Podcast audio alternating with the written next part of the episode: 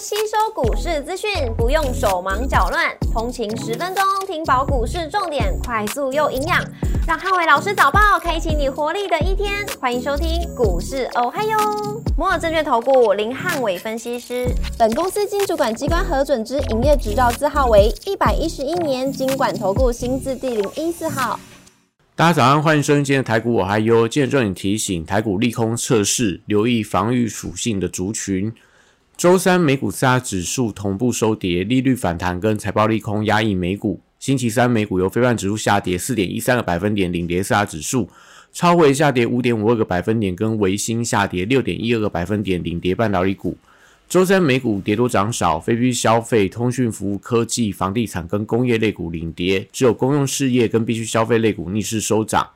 Google 下跌九点六个百分点，跟微软上涨三点零七个百分点，分别领跌跟领涨科技股。新世纪能源上涨二点四三个百分点，跟特斯拉下跌一点八七个百分点，分别领涨跟领跌大型股。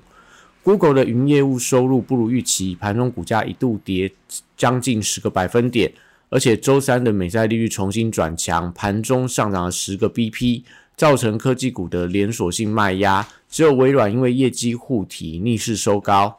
半导体股更是周三美股的重灾区。德州仪器下修了第四季的预期，AMD 超为遭投行看衰财报的一个数字，加上说华尔街下修了苹果手机的销量预估，造成高通、博通跟台积电等呃苹果供应链的晶片股大跌，都是造成费半指数创下今年以来最大单日跌幅的原因。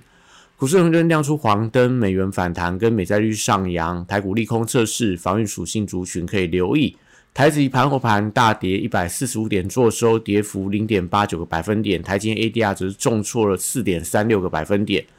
周四大盘指数观察重点有三：第一个，本周的低点也是波段的低点，跟中小型股的表现；第二个，生技股跟政策题材股的走势；第三个，AI 族群跟半导体股低阶的一个买盘。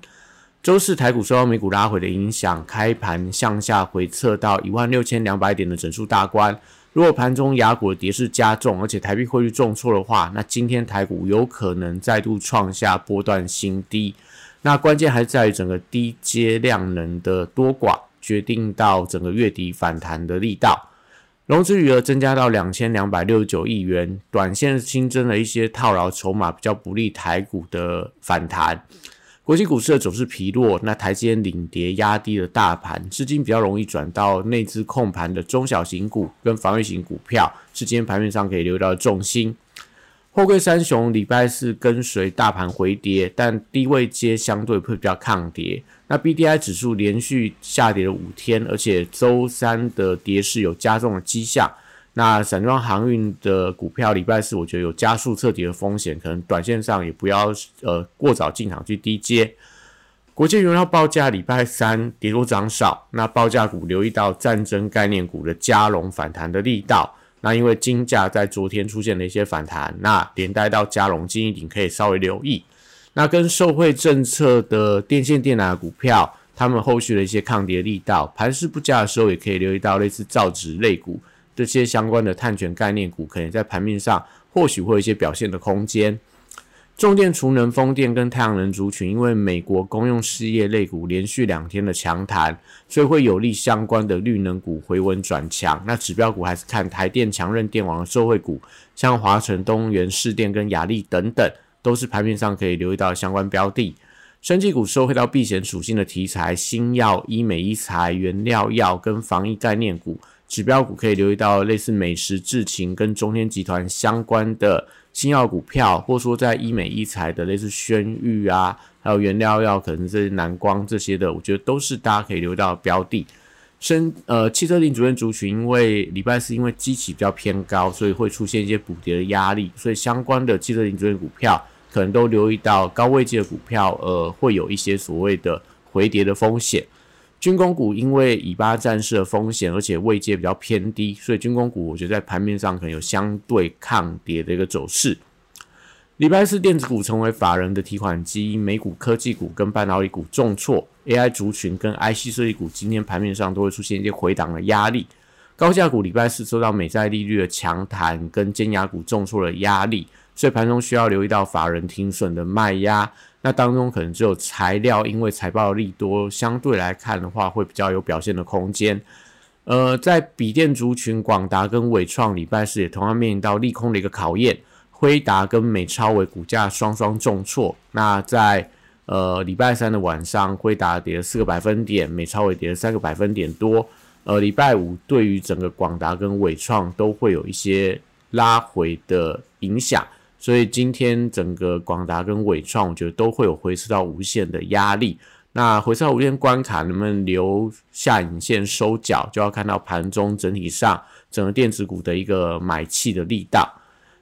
呃，在这个所谓的散热板卡、PCB 机壳跟网通族群，礼拜四也同样遭逢到一些卖压。指标股观察，昨天发动了机壳股，像银邦跟秦城。这两档或者说其他类似银广等等的机壳股的抗跌力道，那光通讯族群因为位阶比较偏高，而且高档出量之后，不宜出现所谓日 K 连 K 的走势，不管是在华星光，然后前顶创威到所谓的这个呃光盛、星通等等这些相关的指标股，如果日 K 连黑的话，可能短线上他们的调整卖压会出现比较加速的现象。板卡族群短向涨多之后也会出现震荡，那当中立台因为高档已经出了比较明显的量能，不宜过度追高。那相关中国禁令点名到立台跟晨起，所以后续的一些相关的影响还是需要呃特别的观察。台积礼拜四出现提管的卖压，台积 ADR 已经跌破了上个礼拜呃法收会前的低点，所以盘中可能在台积有回补国庆多方缺口的压力。那这个呃位置大概在四百三十三元，如果盘中是用跳空方式往下跌的话，那当然就不利整个台股后续的反弹。但如果今天是用这种开盘稍微开低，用一个黑 K 棒的方式去回补缺口的话，那就有利整个台股在接下来呃出现了一些反弹的力道。IC 设计族群的部分，因为费半的重挫，所以记忆体、高速传输跟消费电子等 IC 设计的大型股。礼拜四都会有一些拉回的卖压，那指标股还是看主力色彩比较浓厚的低价 IC 设计，像扬智系统跟华讯等等，盘中能不能迅速翻红再创高，就决定到今天整个主力在 IC 设计相关的一些所谓的心态。那西子彩礼拜四受惠到这个，应该说受到利率强弹跟辉达重挫的双利空的影响。那世星 KY 创意利旺跟 M 三幺礼拜四也同样出现法人提款的卖压，威盛爱普具有跟智源等等周四也同样受到卖压的拖累，都要留意到短期均线的支撑力道。华为手机的供应链因为业绩护体，所以指标股兆力身家跟全新等大部分都维持多方的轨道，所以礼拜四可以留意到拉回低阶的买点。软体股则是观察微软云端。然后碳权概念这些利多题材股票